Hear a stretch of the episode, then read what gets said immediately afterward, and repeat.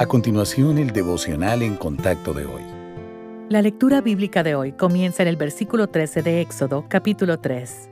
Dijo Moisés a Dios, He aquí que llego yo a los hijos de Israel, y les digo, El Dios de vuestros padres me ha enviado a vosotros. Si ellos me preguntaren cuál es su nombre, ¿qué les responderé? Y respondió Dios a Moisés, Yo soy el que soy. Y dijo, Así dirás a los hijos de Israel, Yo soy, me envió a vosotros. Además dijo Dios a Moisés, Así dirás a los hijos de Israel, Jehová, el Dios de vuestros padres, el Dios de Abraham, Dios de Isaac y Dios de Jacob, me ha enviado a vosotros. Este es mi nombre para siempre.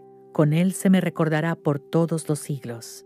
Al hablar con Moisés a través de la zarza ardiente, Dios se identificó a sí mismo como Yo soy el que soy.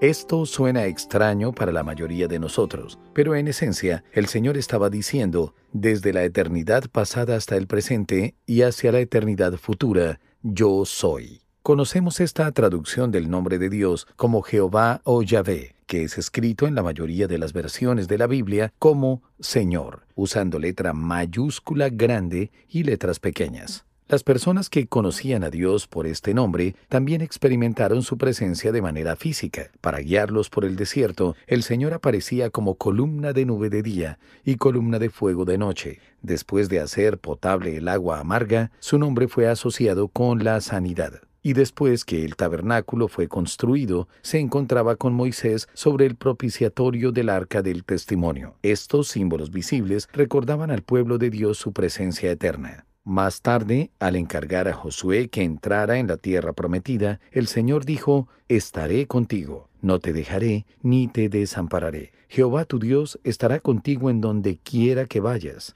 Y también tenemos la seguridad de que Dios nunca nos dejará. Nuestro Padre va delante de nosotros para preparar el camino, y Él camina con nosotros en cada situación.